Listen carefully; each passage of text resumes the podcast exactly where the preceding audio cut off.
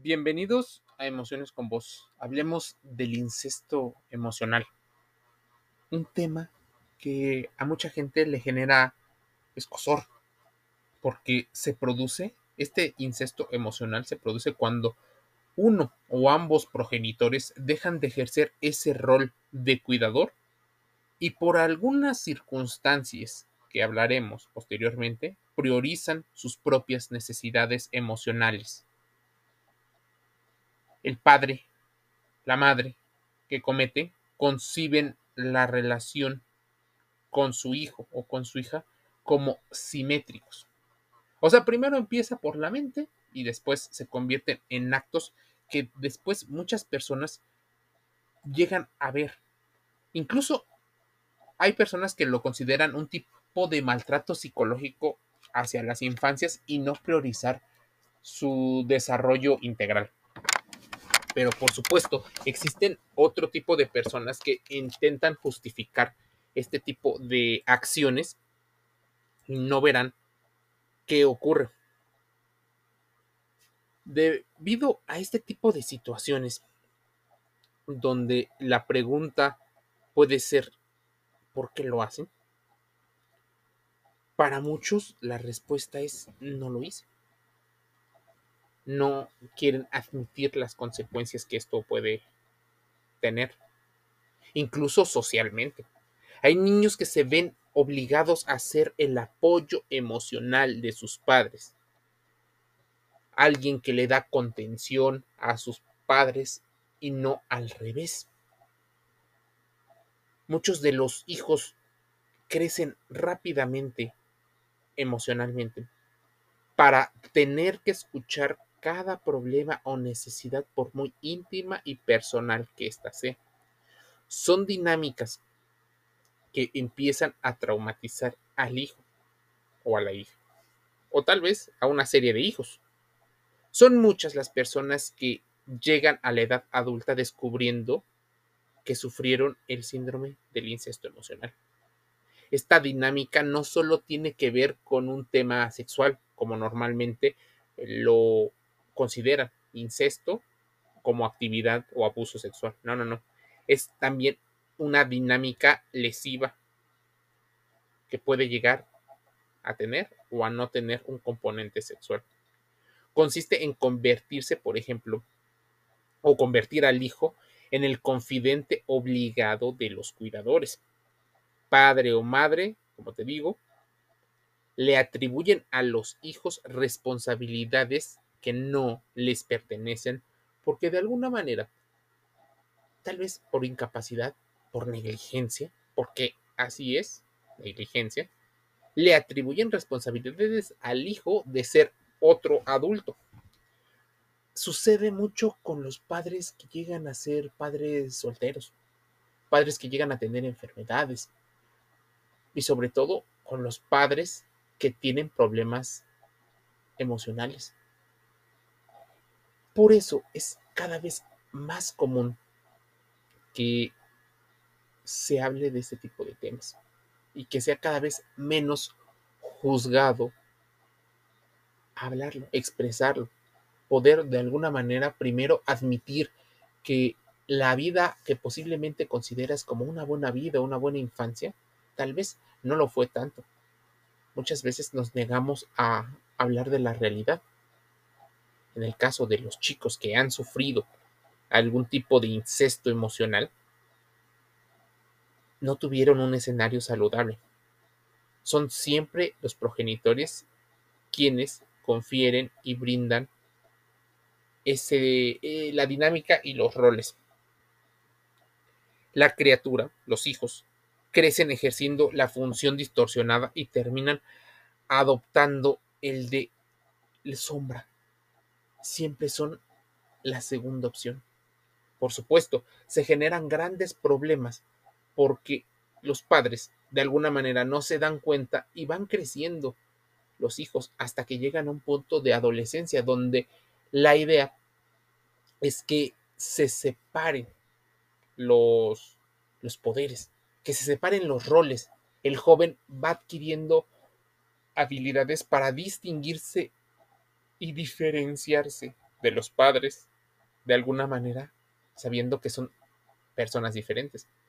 Tal vez lo obviamos, sí, son diferentes, pero es tal mi necesidad inconsciente de atención, de cariño, de cuidado, de dinero, que los padres terminan convirtiéndose en una especie de hoyo negro que absorbe todo y muchas veces destruye muchas cosas a su paso. La criatura, entonces, el hijo, tiene esa función distorsionada.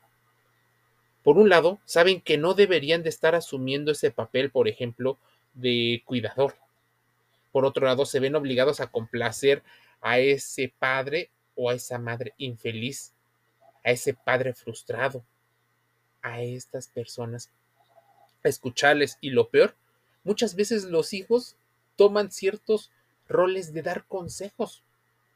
Pero por supuesto, ¿qué consejo le puedes dar a una persona cuando tú no has vivido la experiencia? Por un lado. ¿Qué consejo le puedes dar si siempre has visto a los padres de la misma manera? El incesto emocional te lleva a pensar qué ventajas puedes llegar a, dar. Realmente muchos padres lo que quieren es un sesgo de confirmación, una especie de, apapacho o de contención para desahogarse.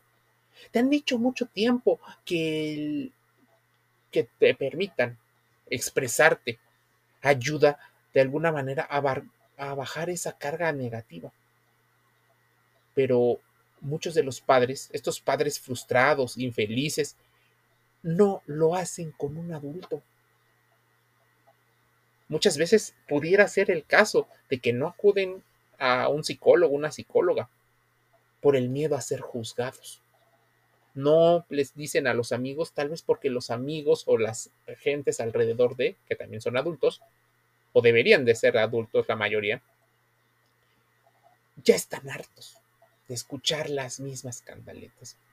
Hay muchos padres, madre y padre, que hartaron a su entorno y que tienen tan grabada la emoción que a veces la emoción termina convirtiéndose en parte de ellos mismos. Se aferran a esa emoción porque de alguna manera, con esa emoción, pueden de alguna manera justificar muchas de sus acciones. Pueden evitar la responsabilidad. Pueden reducir y reducir la sensación de ansiedad, de culpa. Y entonces, si pasas a una especie de rol secundario de tu propia historia. Es como si tú te viajaras y hicieras una regresión a la infancia. Entonces sería una especie de dos infantes o dos jóvenes cuidándose entre sí. Pero legalmente, biológica y por muchas situaciones, sí hay un adulto y hay un joven o hay un niño. Casi sin saber y como si fuera obra de la magia, muchos de los hijos acaban siendo el principal apoyo, cuando apenas reciben nada a cambio. Detrás hay adultos inmaduros que desconocen el coste psicológico de lo que están haciendo. Y son irresponsables en esa situación, en el cuidado. De hecho, si encaras a una persona diciéndole mal padre, lo primero es que vengan los mecanismos de defensa, Primero, para defenderte de tu opinión. Y luego, para defender y justificar sus propias acciones y su dinámica en un rol de niño y no en un rol de un adulto que debería de ser funcional. El niño no es el obligado a escuchar y menos aconsejar en aspectos relacionados con la vida de un adulto no le corresponde y tampoco merece asumir esa carga. Pero muchos padres, de alguna manera, es la única forma y debido a la asimetría de poder. Porque el hijo se ve obligado por la manutención a escucharlo. No tiene a dónde ir, no tiene una casa, no tiene un trabajo donde salir. Muchos de los hijos lo que pudieran hacer es que cuando tienen la edad, hay dos, o inmediatamente se salen y terminan convirtiéndose en las ovejas negras de la familia. O podría ser que continúen el abuso porque no conocen otra forma y lo empiezan a normalizar en sus propias vidas. Este síndrome del incesto emocional, niños que van renunciando poco a poco a sus necesidades. El abanico de tipos de maltrato es amplio, pero este abuso psicológico es uno de los más comunes. Tal vez son no son intencionados, pero sí pueden llegar a ser perversos. Muchas veces no se comprenden. Tanto es así que muchas personas no terminan de entender el impacto que tiene en su vida el síndrome del incesto emocional. Hay padres y madres que no dudan en decir, aquello de mi hijo es mío. O que su hijo o hija es su mejor amigo, cuando no se debe de ser así. De hecho, presumen una supuesta buena comunicación, una familia abierta, pero muchas veces abierta sin límites y abierta asimétricamente. Así que los hijos difícilmente se pueden quejar, porque si se quejan, genera un tormento de problemas. Asumir esta idea, por ejemplo, puede ser pues complicado. Aunque en un primer momento las huellas sean o parezcan invisibles, los hijos necesitan que sus padres, sus progenitores, asuman el rol y no usurpen el de amigo. El, incluso hay un tema muy complicado, pero padres que no asumen su edad y que muchas veces compiten por las mismas situaciones.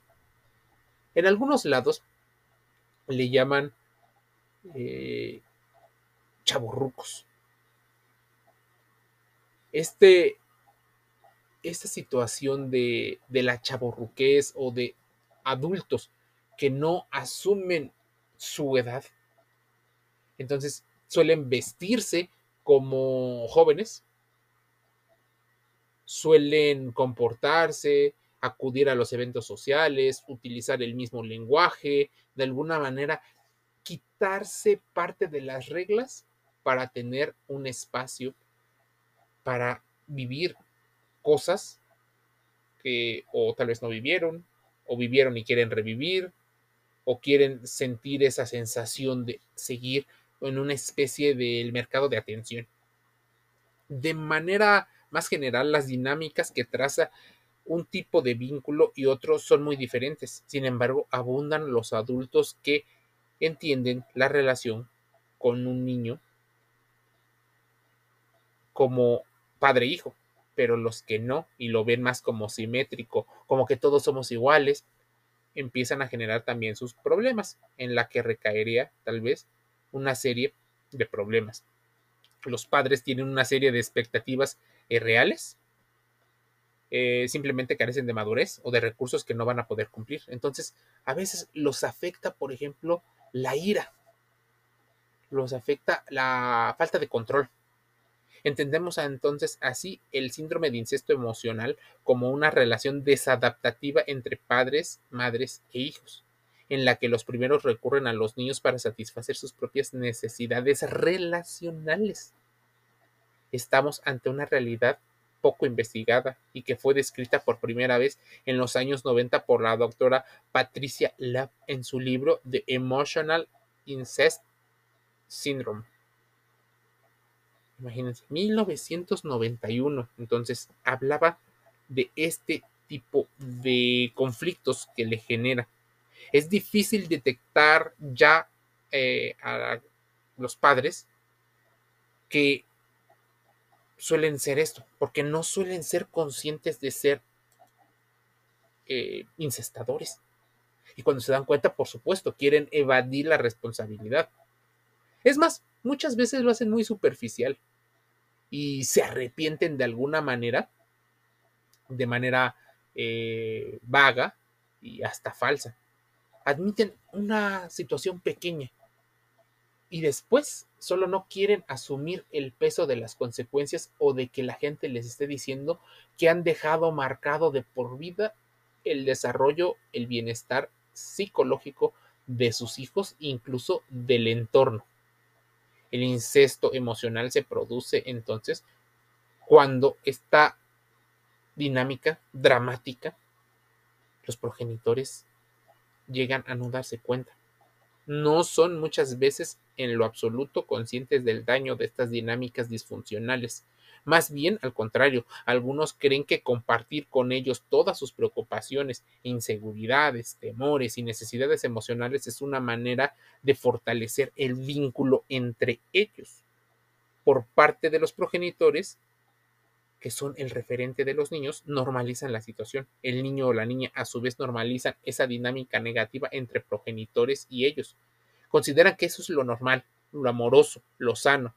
Como no tienen ningún otro punto de referencia para compararlos, no les extraña ni les genera cierto problema. Como consecuencia, tampoco ellos, o sea, los hijos, no son capaces de expresar malestar alguno a sus progenitores al ser niñas o niños, no entienden que han eliminado los límites relacionales entre sus padres y ellos, dando lugar a esta dinámica amalgamada donde no quedan claros los límites de uno y otro. Por tanto, se les coloca en la posición de satisfacer las necesidades emocionales por encima, bueno, la de sus padres por encima de sus propios deseos. De esta manera, el incesto emocional puede ocurrir y mantenerse en el tiempo sin que ninguna de las partes implicadas sea consciente en lo absoluto.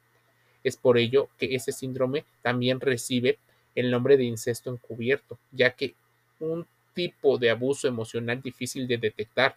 No hay pruebas, no hay gente que se queje o poca gente que se queje. Tal vez el entorno sí ve una parte de una relación sin límites, una relación demasiado demasiada confianzudo, demasiado, con demasiada confianza. Muchos progenitores no entienden el impacto que tiene esto y que tiene profundas consecuencias, aunque en el presente parezcan invisibles. Los hijos e hijas necesitan que sus progenitores asuman el rol y no los transfieran a ellos. Es habitual que en el incesto emocional se produzca en el seno de familias en las que el progenitor que lo lleva a cabo carece de soporte emocional de una especie de red de apoyo de otro adulto. Muchas veces ese padre inmaduro, ese padre abusador, carece de un apoyo, un soporte emocional por parte de su cónyuge o de otra persona adulta. De esta forma, aunque también se puede dar dentro de una pareja, es más difícil percibirlo en procesos eh, donde pues no hay quejas abiertamente. Es más, muchos de los peritos, de los psicólogos, de los sociólogos, han hablado de ello. Incluso, ¿sabes? También existen filósofos que han hablado de este incesto, donde es fácil, dicen algunos, es fácil percibirlo en procesos de divorcio o de separación, así como en padres que, en progenitores que son viudos o que son madres o padres solteros. Se queda al descubierto esta situación. Ser hijo de uno de los progenitores emocionalmente inmaduros tiene sus secuelas, vínculos insanos, incompetencia parental, descuidos, negligentes.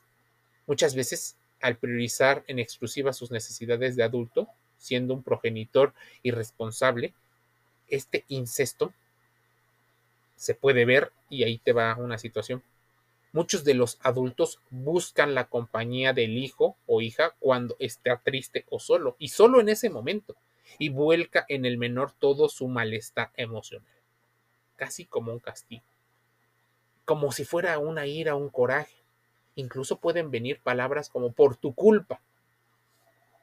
Ten cuidado con esa proyección. Después de una discusión o problema con la pareja o con otra persona, los padres recurren a sus hijos para desahogarse, para hacerles partícipes de un proceso aparente.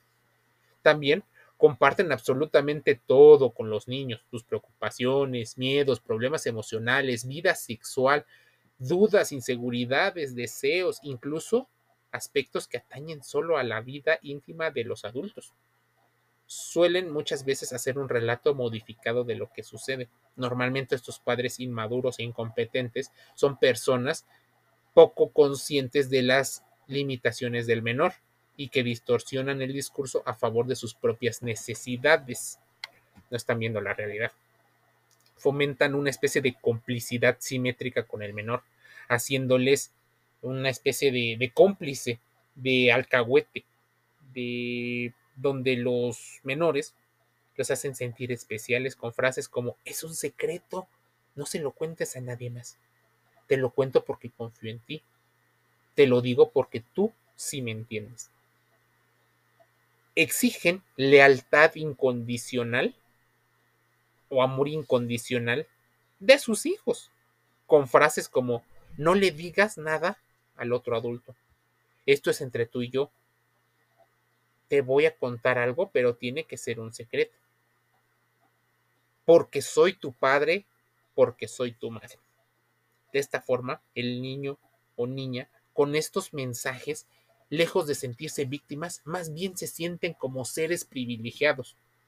Es uno de los maltratos emocionales que también utilizan las sectas y los gurús que también están en YouTube y en otras redes sociales.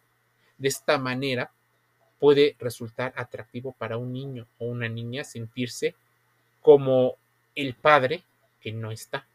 O sea, sustituir, que son personas como adultitas, establecen una relación estrecha y de confianza con ellos. ¿Quieres saber cuáles son los efectos que genera en el niño? Bueno, no tienen ellos como hijos, crecen sin protección ni soporte por unos padres eh, adultos. Al crecer pueden envidiar la relación de sus compañeros de clase, esa que tienen con sus propios padres y establecer comparaciones y sufrir por ellos. Es que el otro papá sí está, el otro le da, el otro va por él, entonces empiezas a envidiar la vida de alguien más.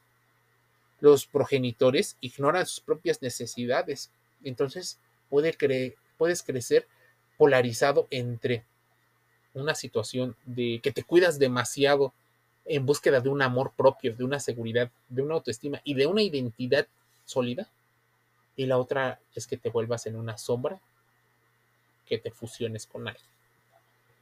Al ver que sus necesidades son ignoradas, asumen que no son importantes, por lo que desarrollan una baja autoestima. Los hijos de... Incluso hay un concepto que se llama el síndrome de las madres muertas, en el cual la mujer es tan incapaz, pero supongo que pudiera replicarse en el caso de los hombres, no es que estén muertos realmente, biológicamente no están muertos, simplemente no son un soporte emocional. No expresan amor, no lo hablan, no dan abrazos, no apoyan a los hijos, no van a sus eventos, muchas veces solo se encargan de cumplir con lo más básico que es la economía. Muchos de los hijos crecen y terminan teniendo biotipos muy parecidos a un cuerpo flaco, poco musculado y poco índice de grasa. No porque sean delgados, sino en general es parte de no querer ocupar y no molestar, no incomodar. Te sientes culpable porque tu padre o madre tienen algún problema que tú no puedes resolver. Se sienten responsables del estado emocional entonces de sus progenitores y muy habitualmente del de sus hermanos menores, cuando son, por supuesto, hijos mayores. Desarrollan principios de ansiedad, estrés crónico, muchas veces tienen problemas para dormir, cambios de humor más repentinos, sentimientos de autorrechazo y sentimientos de culpa, ya que aunque quieren a su padre o madre, les hace sentir incómodos en el rol de confidente de sus progenitores, lo que les produce cierta dicotomía. Son hijos que tienden mucho a la perfección, tienden a ser autoexigentes, presentan dificultades para establecer amistades sólidas, ya que el patrón que ha normalizado en el seno de su hogar es confuso e insano. Son parte de las emociones que tal vez vive un adolescente. Y en la época adulta, muchos de los eh, adultos tienen problemas para independizarse de sus padres a pesar de que llegan a una edad donde tal vez lo son. Anteponen las necesidades de los demás a las suyas eh, pueden desarrollar trastornos de salud mental como depresiones, cuadros de ansiedad, trastornos de la conducta alimentaria o incluso conductas de adicción a las drogas, al alcohol, compulsiones alrededor del sexo, la comida, las compras, son potenciales secuelas. Incluso pueden desarrollar principios de narcisismo o de trastornos como el trastorno límite de la personalidad o también llamado borderline. Dificultades para poner límites. También tienen sentimientos de inadecuación y relaciones confusas y relaciones también llamadas tóxicas. Debido a su autoestima y al haber normalizado un tipo de relación atípica, no les resulta fácil relacionarse con los demás de igual a igual ni saben dónde terminan ellos y dónde empiezan sus amigos o sus parejas. O sea, pueden convertirse en abusadores o terminar relacionándose con un abusador y ellos ser la víctima. Falta de conocimiento, introspección, pensamiento racional y muchas veces falta de conocimiento en uno mismo. Su rol de pequeños era satisfacer, como te digo, las necesidades de los otros eso les va bien. Y muchas veces por vocación y por una situación hasta como natural o obligada, suelen desarrollar o meterse en puestos de trabajo que tienen que ver con la asistencia y el apoyo. Tienen una necesidad muy fuerte de sentirse especiales. El niño que se ha sentido especial por la atención recibida por su progenitor puede necesitar dedicar enormes cantidades de tiempo y energía en esforzarse en sentirse especial por otra persona. Y tal vez ya no sea el padre o la madre, pero será tal vez la pareja. Así que la codependencia está a la vuelta de la esquina como una de las señales. Suelen construir o tener problemas para construir relaciones sanas, sólidas y estables y satisfactorias repiten el mismo patrón relacional en sus propios hijos. Las relaciones insanas reproducen relaciones insanas con muchas situaciones. Habría que ir al psicólogo para resolver una parte de esto. Pero ese es uno de los temas más comunes, por ejemplo, en los padres solteros. Cuando una, cuando una madre por ejemplo, eh, es soltera, o sea, o el padre no se hizo responsable, o el padre existe y solo da dinero. Muchos de los, muchas de las madres suelen utilizar a sus hijos varones y a sus hijas féminas como una especie de contención emocional. Crean su propia red de apoyo para fortalecer aparentemente, aunque falsamente, el vínculo. Muchas de las madres solteras llegan a educar a sus hijos varones en una situación muy particular, en convertirlos en ese varón que a ellas les faltó. Entonces lo empiezan a educar con situaciones compensatorias, primero para que cuadre con su propia historia. Los enseñan a ser caballerosos, educados, respetuosos, los empiezan a que no rompan los límites, a que obedezcan y varias de esas situaciones, aunque parecen muy, muy sanas en el tema de los cuidados y que eres padre y madre al mismo tiempo, desarrollan en los hijos situaciones en ocasiones de baja autoestima. Los hijos no saben relacionarse con otra mujer que no sea su madre. Muchas veces los los hijos varones desarrollan una introversión. No es malo, pero desarrollan una introversión, lo cual los hace poco atractivos sexualmente en el mercado para otras féminas. Los ven incluso con esta mamitis, que no se pueden separar. Los ven poco dominantes, poco eh, arriesgados, con muchos límites, con muchos problemas. Entonces, tienen problemas al relacionarse con otras mujeres. Bueno, reflexiónalo, contrasta la información, Emociones con Voz, el podcast gratis en Spotify, Google Podcast, Amazon Music Audible, iTunes, eh, estamos en YouTube, iHeartRadio, Anchor FM. Búscanos, Emociones con Voz, todo junto. Contrasta la información y acude con el psicólogo para ayudarte en tu salud mental y a desarrollar planes que él poco a poco te irá diciendo. Te envío un saludo y nos escuchamos el día de mañana.